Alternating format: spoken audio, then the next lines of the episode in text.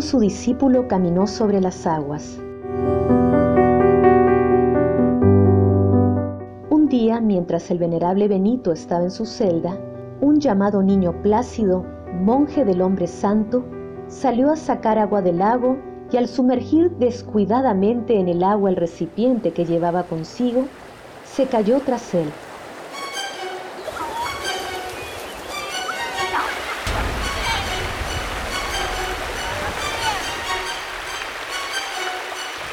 La corriente lo arrastró enseguida y lo llevó agua adentro casi a un tiro de flecha de la orilla.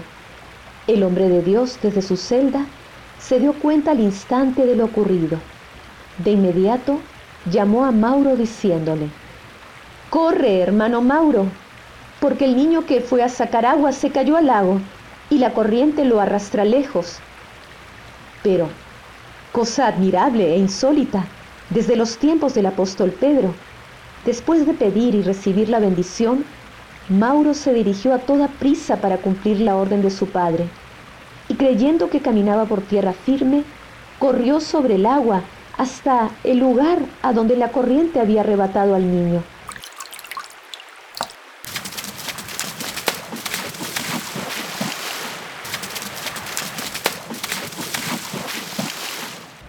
Y agarrándolo por los cabellos volvió también corriendo rápidamente.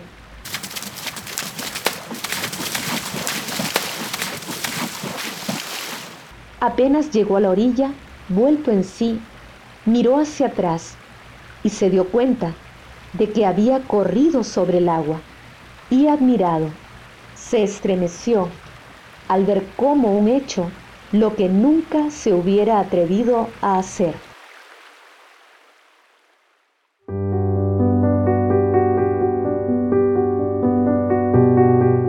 Cuando estuvo ante el Padre, le contó lo sucedido.